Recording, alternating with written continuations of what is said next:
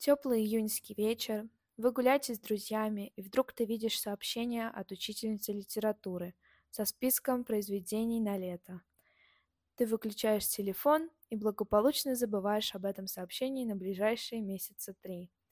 Ну вот, каким-то волшебным образом лето пролетело, я календарь перевернул, и снова 3 сентября.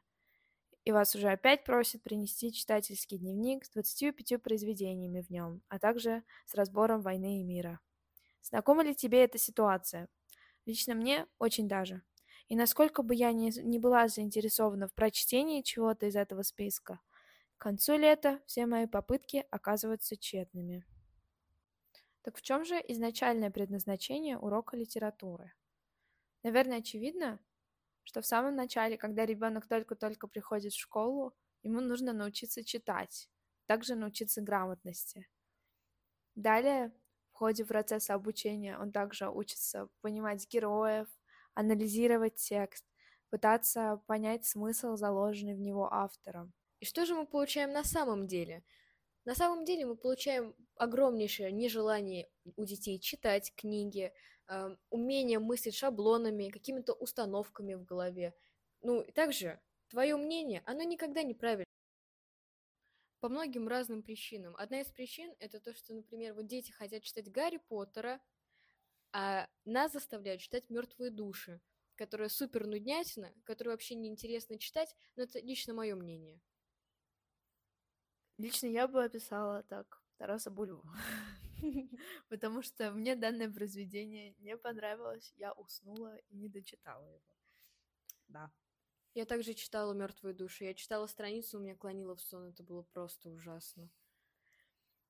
А, я думаю, одним из факторов, почему дети не любят сами уроки литературы, также является, возможно, не любовь учителя к своему предмету, потому что порой сам учитель не очень заинтересован, во-первых, в обучении детей, во-вторых, в передаче информации какими-то интересными способами. Ведь надо понимать, что мы подрастающее поколение, мы не хотим сидеть в школе, особенно в какую-нибудь хорошую погоду, там, в мае или в сентябре, и нам хочется гулять, или даже если получать информацию, то какими-то современными интересными способами, а не слушать нудные лекции, которые, по нашему мнению, никакой пользы и никакого развития нам не приносят.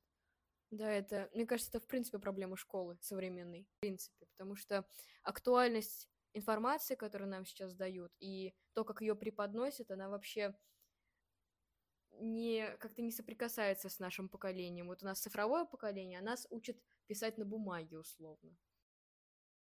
К теме про учителей я бы также хотела добавить, что литература, наверное, подразумевает под собой какой-то творческий предмет, э, какое-то небольшое время, перерыв между, там, допустим, физикой и английским, чтобы расслабиться и почитать что-то, обсудить какие-то интересные темы, провести там дебаты, возможно.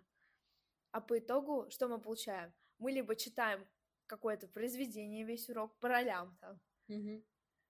Либо пишем сочинение. Да, пишем какое-нибудь сочинение, но мы пишем его не как мы хотим, не выражая там свое мнение, свои мысли, а просто по шаблону, клишированно. Так как надо, как, как надо это написать его. Как учительница сказала, так и пиши, короче. Учителя часто занижают оценки, когда ты пишешь сочинение, и их мнение не совпадает с твоим мнением.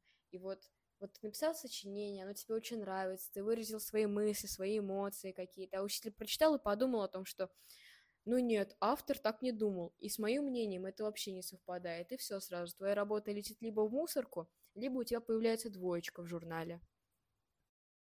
То вот я сейчас учусь в физмат-классе, да, и раньше, вот я училась в обычном классе, и уроки литературы, до того момента, пока у нас не поменялась учительница, это были самые замечательные уроки в мире. Мы приходили, мы отдыхали, да, мы получали какие-то знания, но эти знания мы получали не через какие-то усилия, не через какие-то нудные лекции, уроки. А сейчас, значит, сегодня вот на примере, у меня было три математики подряд, ну, три алгебры подряд, две физики подряд.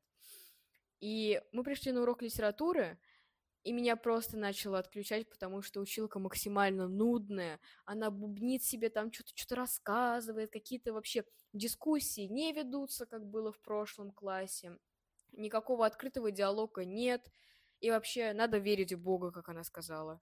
Ну, по поводу открытого диалога, вот это очень, кстати, интересная тема, потому что когда есть несколько активных учеников в классе, и они что-то обсуждают вместе с учителем, то да, сам урок наполняется каким-то смыслом, и хотя бы люди, которые хотят чему-то научиться и которым интересно, они там прочитали произведение, они это обсуждают. У нас так было в прошлом году.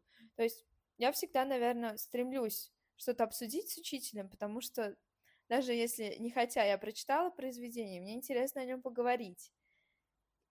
И Согласна. когда таких дискуссий не происходит, то, наверное, урок становится бессмысленным, потому что вы не рассуждаете о смысле, вы не выражаете свое мнение, опять же, mm-hmm. просто сидите, и что-то головой. конспектируете, зачем-то да. пишете сочинение там про характеристику какого-нибудь печенья. А, кстати, насчет тестов по литературе. Э, в прошлом классе, ну, раньше я учала, училась в девятом А, сейчас я в десятом и, ну, в простонародье просто и. Вот это у нас такие шуточки пошли. А, мы читали текст, и в тесте могло попасться вообще рандомный факт.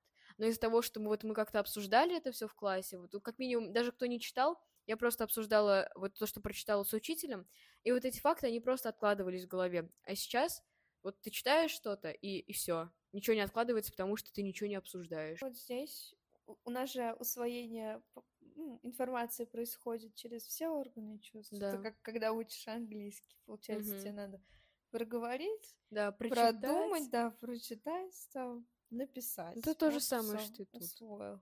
Да. А когда ты только прочитал, то, ну, ну и что? Произношение-то у тебя не, не проработано. Английские мемы в студию. Йоу. Вообще, через литературу нас также обучают истории. Всякие факты. Например, когда читали Евгения Онегина, там Евгения Онегин это же, эм, как нам учительница по литературе говорила, это справочник того, как жили русские дворяне. Именно поэтому мы изучаем в основном русскую, а не зарубежную литературу, чтобы запомнить какие-то события, так как все произведения были написаны в разные периоды, и они связаны с разными периодами общественной жизни. Как нам сегодня сказала учительница по истории, очень давняя история не так важна нам, как ближайшие исторические события. Ко всему этому я бы хотела привязать вопрос. Почему же мы не изучаем современную литературу, в которой также поднимаются общественные темы, но которые гораздо больше связаны с нашим временем? По поводу того, что литература во многом помогает с историей, я, наверное, убедилась сегодня, потому что впервые за три года изучения крепостного права я наконец-то выучила, что его отменили в 1861 году не благодаря истории, а именно благодаря литературе, потому что мы проходили это на данном. Научила ли тебя вообще хоть чему-нибудь школьная литература? Хороший вопрос. Возможно, отчасти анализировать произведение. Но меня учительница этому научила. Ну, типа, когда ты читаешь, и в плохом коллективе с плохой учительницей ты не научишься анализировать. Ну, сам предмет литературы. Ну, научил, да, анализировать какие-то события, понимать суть, вчитываться. А сама школьная литература — я не скажу, что я много чего читала. Вот сказать, что прям изменила, нет. Что поменяла взгляд на какие-то вещи, нет, потому что мы читаем про какие-то войны и события, произошедшие там в 19-18 mm-hmm. веке. Возможно, дала немного более обширное понятие о том, как жили люди раньше. Но мне кажется, эти знания пришли большей части из истории. Ну, меня изменило, наверное. Как... В отрицательных чертах главных героев я нашла себя. И из этого я сделала выводы, что в некоторых ситуациях нужно себя как-то контролировать, свои высказывания, свое поведение. И вот в этом мне школьная литература в принципе помогла. Но мне кажется, если бы я просто читала какую-нибудь книгу с такими же героями, я бы просто это поняла. Вот. Ну, опять же, умение, наверное, анализировать. Да, анализировать текст. Вообще, на самом деле, я книжный червь. Ну, да. Я не читаю, простите меня. Сколько бы я ни пыталась, школьную, не школьную литературу, наверное, на данный момент я не считаю это очень важно в своей жизни. Это не то, чему я готова посвящать довольно большое количество времени. Несмотря на то, что считать я бы хотела. И я даже, ну, в какие-то моменты я начинаю, но, наверное, единственная книга, которую я закончила за ближайшие года три, была книга, точно не из школьной программы, а просто какой-то абьюзивный Как роман. ты думаешь, актуальны ли темы, которые поднимаются в школьной литературе? Ну, лично мое мнение это да, отчасти, только отчасти. Я бы сказала, что за ближайшие там пару сотен лет общественные какие-то проблемы и темы не особо поменялись, не считая того, что, наверное, у нас также появилось глобальное потепление. То есть люди не перестали пытаться Изменить. захватить друг... да какие-то люди не перестали пытаться изменять мир какие-то mm-hmm. люди ну не перестали пытаться захватить другую страну в принципе сама суть политики не поменялась простите меня вот mm. и темы каких-то героев ну допустим ревизор там коррупция вот то что черты каких-то героев они присущи многим людям в современности. Даже вот, как Диляра сказала, а, коррупция, тема коррупции в комедии «Ревизор», не, она неотъемлемо присутствует во всем мире. мире, да. да. Однако, наверное, даже в самых много... цивилизованных странах. Однако, наверное, многое все равно поменялось, и, возможно, я бы хотела видеть произведения каких-то современных авторов. Наверное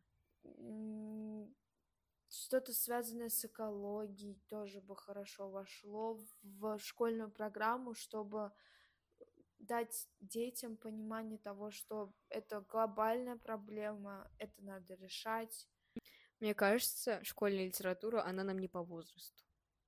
Вот, например, в пятом классе мы читаем Муму. Там чувак убил собачку. Потом Э, Тарас Бульба, когда мы там читали, там чувак убил своего сына. Ну, is it normal?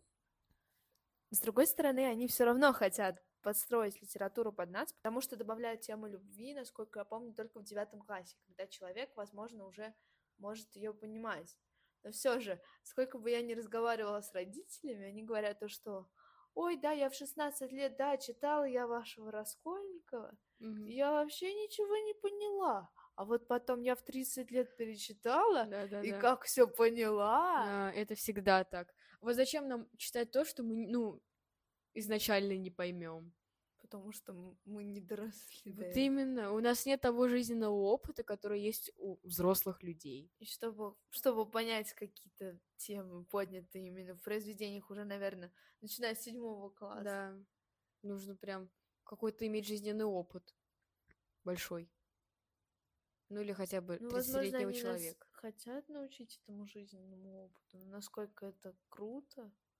Зачем нам большой жизненный опыт в 16 лет? Я бы хотела всему научиться сама. нет.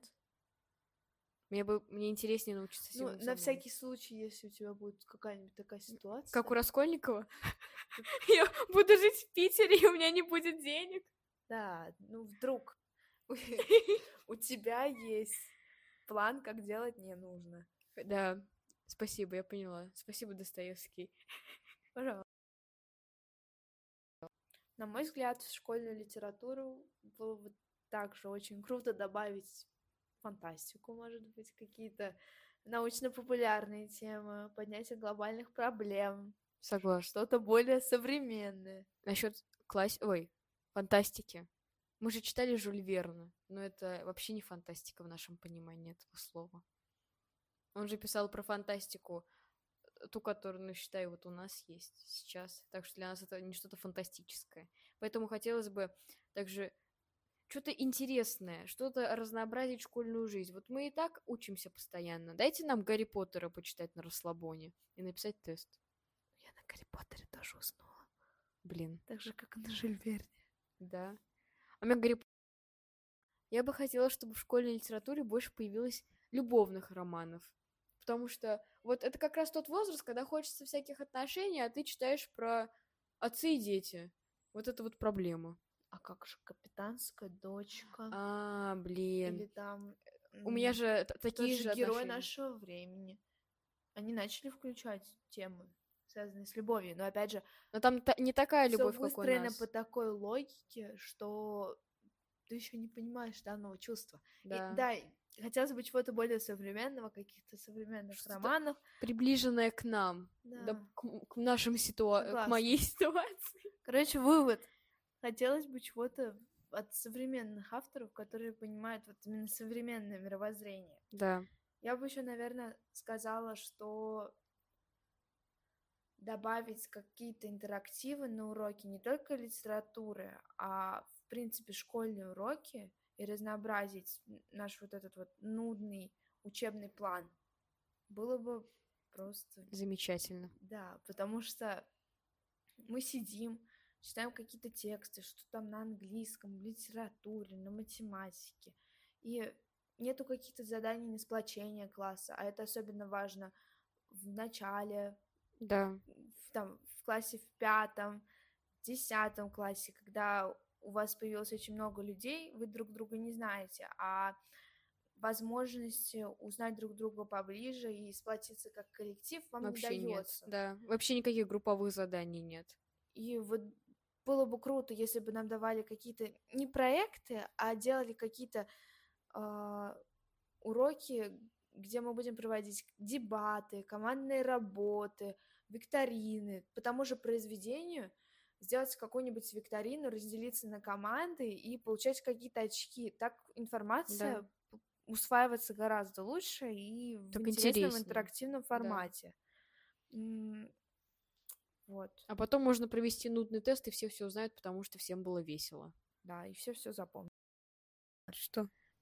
А, то есть, чтобы учителя говорили, допустим, прочитайте вот какую-то книгу, какой-то рассказ, неважно какой, и мы сделаем типа читательский клуб в школе, Мгм. и все это обсудим, поделимся своим experience ом, что вам понравилось, что для вас нового привнесло это произведение, что вы осознали, читая его. Вот это было бы очень круто. Что-то наподобие читательского клуба. А у нас есть в школе. Я туда записалась. Я понимаю, что у вас есть как читательский клуб, Да. но чтобы такое делали на урок литературы. Ну да, было бы славно. То есть, возможно, выбирали бы какую-то довольно узкую тему, и ты мог бы выбрать вообще что угодно, произведение любого автора на эту тему, прочитать его и поделиться Своим experience ом. Да, согласна. Было бы славно в наших мечтах. Подводя итог, мы можем сказать, что школьная литература прежде всего учит нас читать, Анализировать тексты и героев. также понимать их чувства и проецировать какие-то проблемы героев на себя, чтобы понять себя. Свои чувства и эмоции. Конечно, школьная литература является важной частью школьной программы, возможно, формирования мнения подростка, Личность тоже. но мы, наверное, хотели бы разбавить ее чем-то интересным, какими-то интерактивами и добавить в нее какую-то Изюминку хотя бы. Чтобы так скучно не было. а также более современную литературу, которая будет точнее высказывать социальные какие-то проблемы и взгляды населения в реальном времени, а не 200 или 300 лет назад. Согласна. На этом наш сегодняшний эпизод подходит к концу. С вами были я, Маша, И я, Диляра. и подкаст Teenage. Teenage.